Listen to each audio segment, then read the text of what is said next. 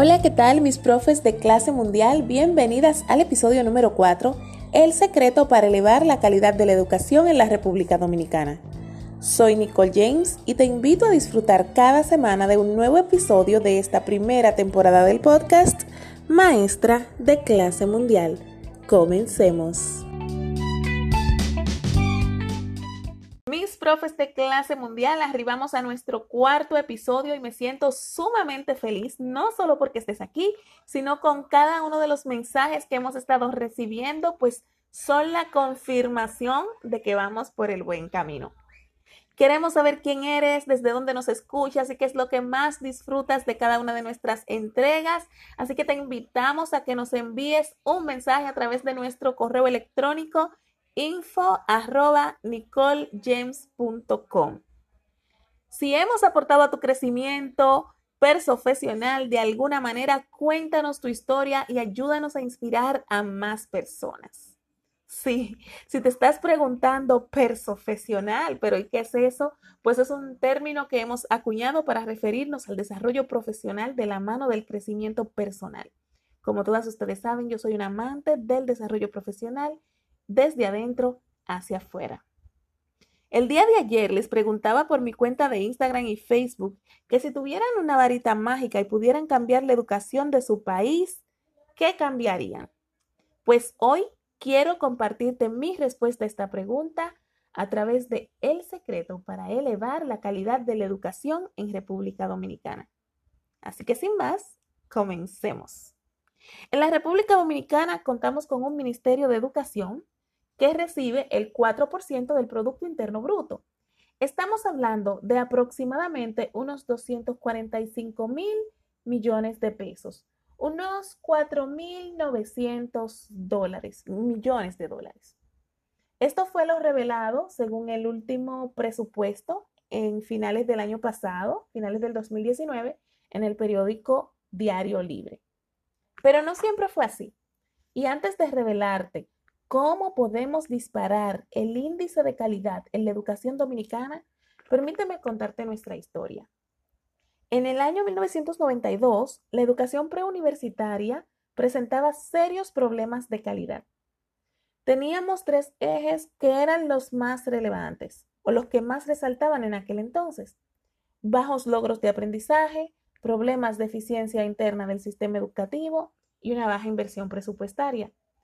Para solucionar todo aquello, el Ministerio de Educación, MINER, que es la entidad que regula toda la educación preuniversitaria en la República Dominicana, tratando de subsanar aquellos inconvenientes, elaboró diversos planes decenal de educación. Y teniendo lugar el primer lapso de 1992 al 2002, siendo el año 1997, fue aprobada la Ley General de Educación 66-97 con esta ley se experimentaron cambios relevantes y muy positivos.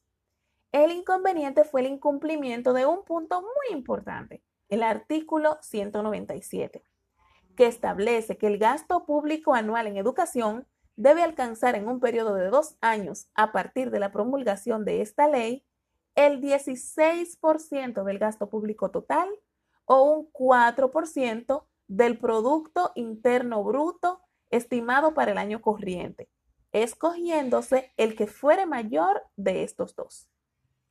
Y durante 14 años aquello no se cumplió y el presupuesto no superaba el 2%, por lo que para finales del 2010 diversos grupos tomaron las riendas de la situación y formaron la coalición de educación digna. Esta fue firmada o fundada el 26 de octubre Aquella coalición tenía miembros de diferentes sectores de la sociedad civil, personas independientes, organizaciones, se le sumaron grupos empresariales, gremios docentes, participaron también en aquella coalición personalidades artísticas y culturales, deportistas, estudiantes, familias, es decir, todos se unieron a una sola voz pidiendo el 4% para la educación. Finalmente, la presión social junto con la voluntad política hicieron posible que a partir del 2013 se hiciera posible aquella petición. y que no solamente era una petición, sino que estaba ya por ley estipulado en la ley 66-97 en su artículo 197. Y bien, si estuvieran aquí conmigo Pamela Pichardo, The Money Coach, Aurora Rodríguez, que son personas que, que saben de dinero, que enseñan de dinero, si ellos estuvieran aquí conmigo, yo estoy segura, casi segura, de que ellos coincidirían en lo mismo, que más ingresos, generar mayores ingresos o tener mayores ingresos por sí solo no representa salud financiera, avance económico ni calidad. Es importante que otros componentes se den y por eso hoy quiero revelarte el secreto. Entiendo que debemos poner un alto a las prácticas repetitivas que si bien son importantes y tienen su nivel de relevancia, como es la construcción de escuelas, adquisición de equipos, softwares, capacitaciones. Todo esto es importante. Lo que sí es que tenemos que tener presente que esto tiene que tener un orden lógico y coherente. Y es ahí que está precisamente nuestro talón de Aquiles. Cada cuatro años en la República Dominicana tenemos un cambio de gobierno, aunque en algunos procesos electorales es reelecto un candidato y este sigue su gestión. Sin embargo, en el sector educativo son muchos los ministros que van y vienen, incluso dentro de un mismo periodo presidencial. El componente político dentro del, del sistema educativo es el que ha hecho de este que sea débil e incoherente. Vemos cómo buenos proyectos llegan, se inician y con la salida de un ministro se engavetan y no se vuelven a sacar. Por eso es importante que para nosotros tener una educación de calidad que vaya en aumento una y otra vez, una y otra vez, una y otra vez, contemos con un ministro de educación capaz de cumplir un periodo de gestión de un mínimo de 10 años.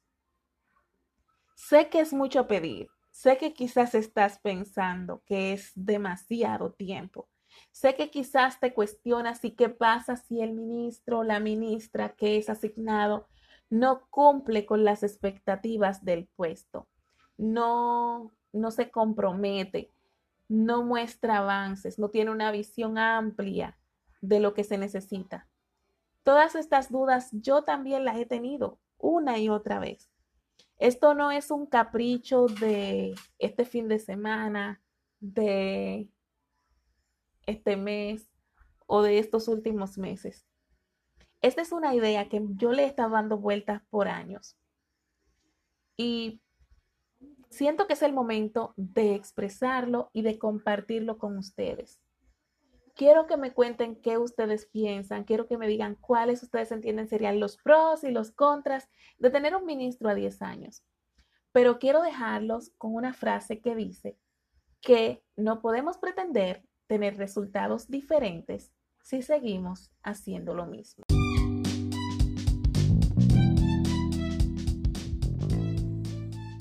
Mis queridas profes de clase mundial, este es el final del episodio. Si te ha gustado, deja un comentario y compártelo con tus amigas. De esta forma podremos llegar a más personas. Estamos transmitiendo desde Anchor para Google Podcast y Spotify. Hasta la próxima semana.